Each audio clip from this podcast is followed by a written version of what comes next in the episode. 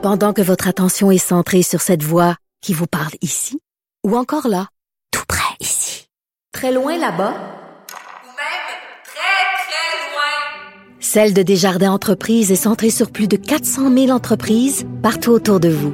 Depuis plus de 120 ans, nos équipes dédiées accompagnent les entrepreneurs d'ici à chaque étape pour qu'ils puissent rester centrés sur ce qui compte, la croissance de leur entreprise.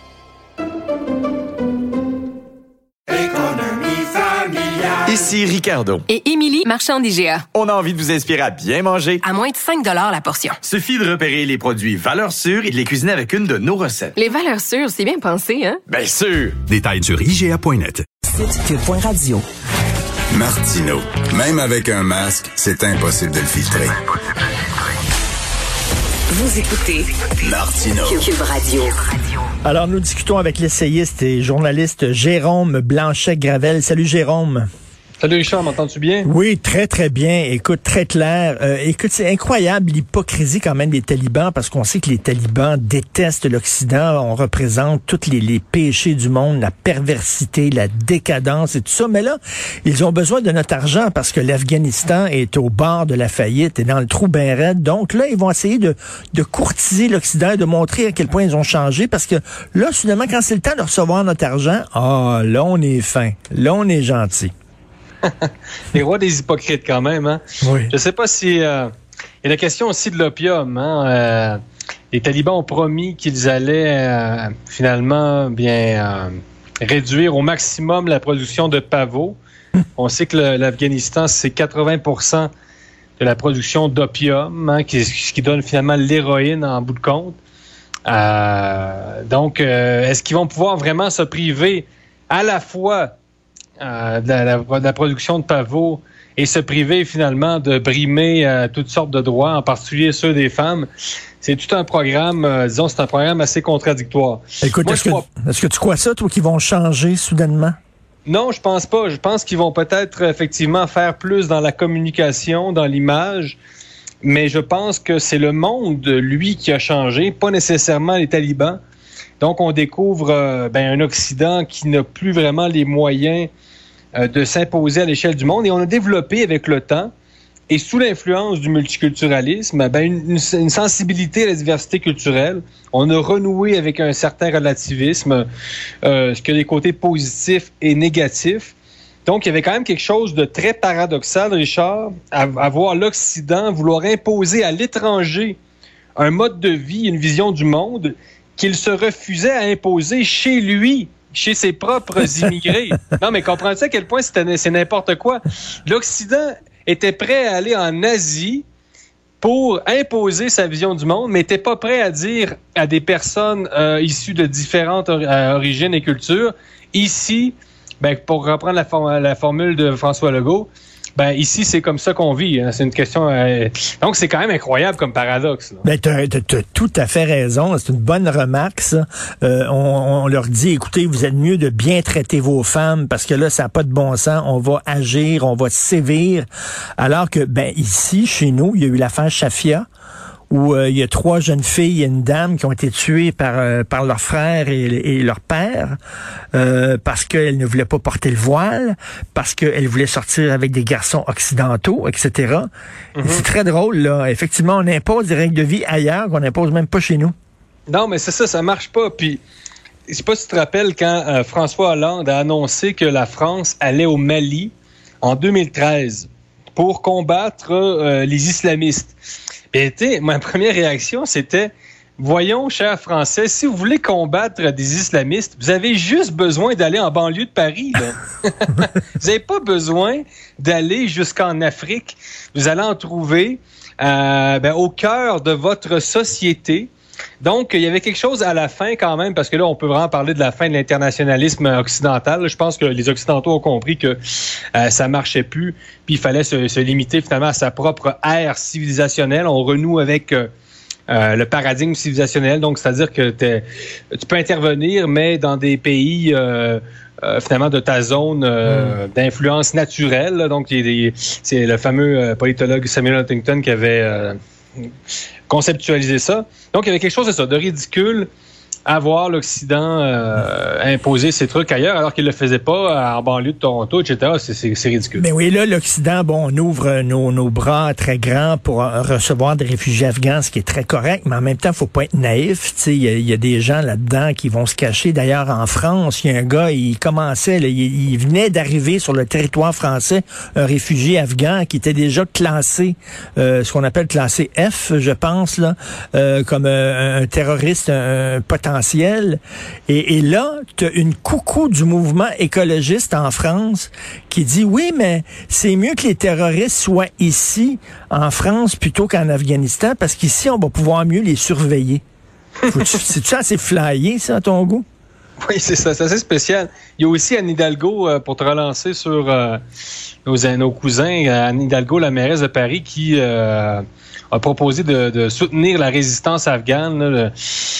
Bon, est-ce que- est-ce qu'on peut laisser l'Afghanistan en paix quelques années? euh, en paix, évidemment, les talibans, eux, laisseront pas leur population en paix, mais ce que je veux dire, c'est quand même un pays qui sort d'une guerre de... Parce qu'il y a eu les Russes quand même avant les Américains.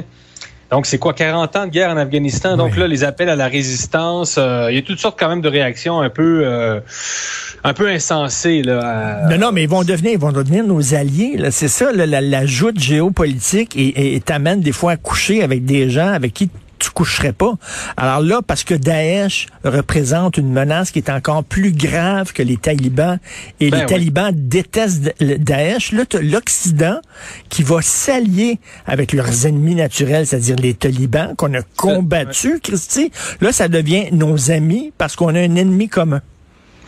J'ai sursauté quand j'ai lu ça hier dans la presse que les Américains allaient sans doute effectivement faire alliance ou moins, du moins travailler avec les talibans contre l'État islamique. Et là, je me suis dit, waouh, c'est un renversement de perspective incroyable. En même temps, rappelons-nous que les Américains avaient, sous l'occupation russe, avaient euh, aussi soutenu les talibans. Donc, tu dis, coudon, Oui. est-ce que tu vos amis ou vos ennemis? On le sait plus. C'est la politique étrangère. Je comprends. En même temps, la politique étrangère, c'est d'accepter que on ait des communications avec des régimes politiques avec lesquels on partage pas toutes les nos valeurs. C'est Mais en même temps, si- il y a beaucoup de contradictions et euh, on finit par se demander, monsieur, madame, tout le monde se finit par se demander, coudon, ça, ça rime à quoi? Ben oui, ça, mais tu sais, surtout, tu t'imagines, là, mettons, toi, euh, je sais pas, une, une- une dame, euh, elle a perdu son mari qui était militaire. Il est allé faire la guerre aux talibans. Son mari est mort. Et là, tu t'aperçois que là, non, non, nos- les talibans qu'on a combattus, euh, c'est nos amis maintenant. C'est nos Ben oui. alliés. Ben là, tu comprends plus rien. c'est c'est euh, c'est- écoute c'est c'est euh, c'est plus que paradoxal même quand puis les États-Unis ben il y a toujours un effet domino hein Euh, là ils ont compris aussi que chaque fois qu'ils intervenaient quelque part bien il y avait la politique internationale il y a un jeu là de société là c'est une espèce de on, on met des tiges, puis on- c'est comme un, un nid de tiges sur lesquels on met des billes, puis chacun son tour, on tire une tige. Oui. Euh, puis la personne qui fait tomber tout. Ben, ben, la politique internationale, c'est un peu ça. Hein? Puis le Moyen-Orient, c'est ça. C'est-à-dire que vous pouvez tirer quelques tiges, mais à un moment donné, vous tirez une tige, puis tout, tout s'effondre. Hein? Puis les États-Unis, ben, ils ont fait ça très souvent. hein. Donc ça Mm. commence à être un petit peu lassant.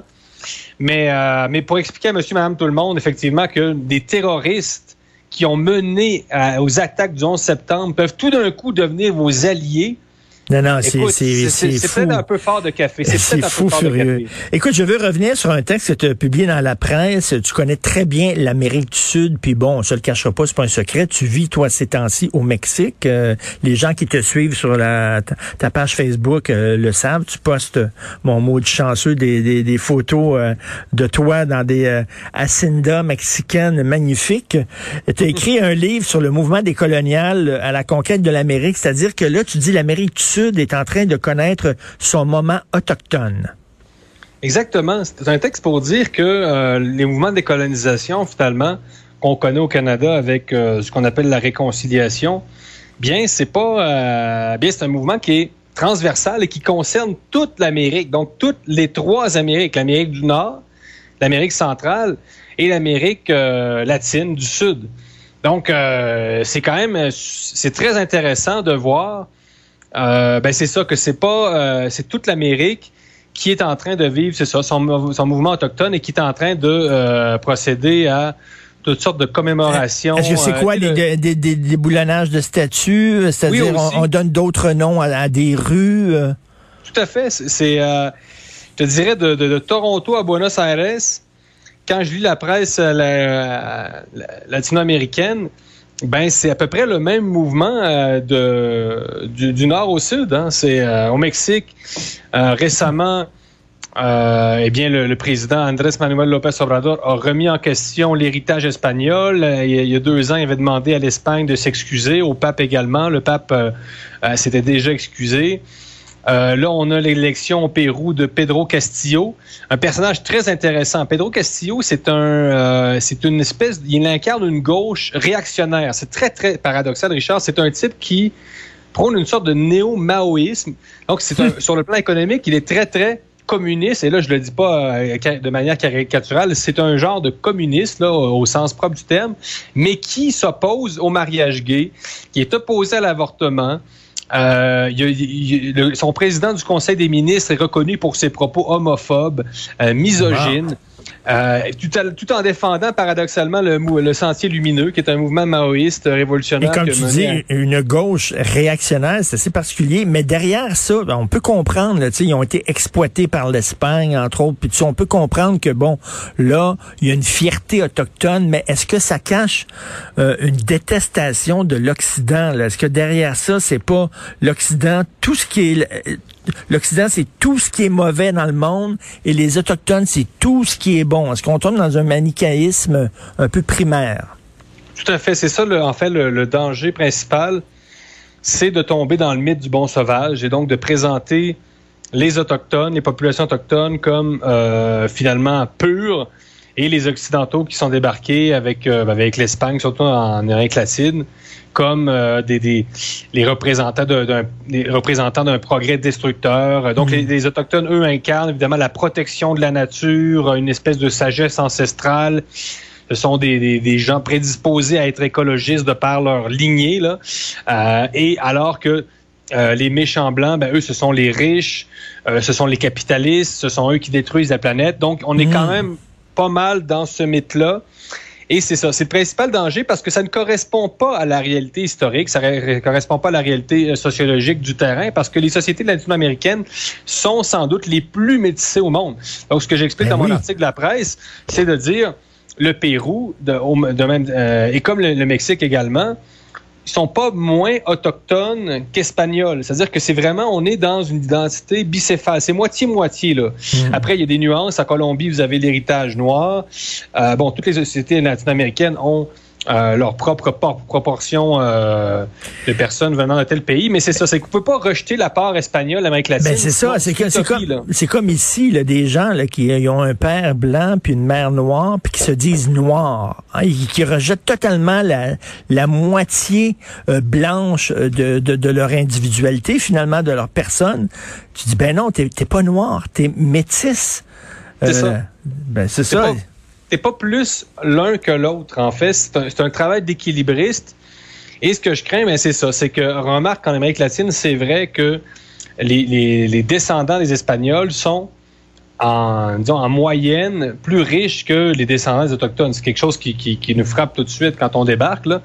Euh, ceci dit, c'est pas tous les Blancs non plus en Amérique latine qui sont super riches et qui euh, dont, les, dont les ancêtres ont exploité euh, les Amérindiens, etc., ou des esclaves noirs. Tu sais, c'est- on est Mm. toujours un peu dans le dans le cliché, effectivement, dans le manichéisme.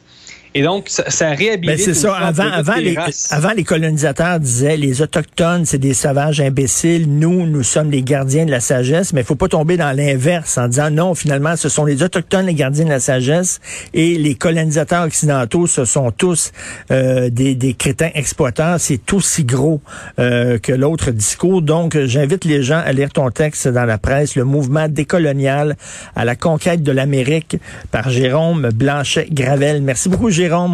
Bonne Ah, C'est semaine. toujours un plaisir. Salut, bye. Et bye.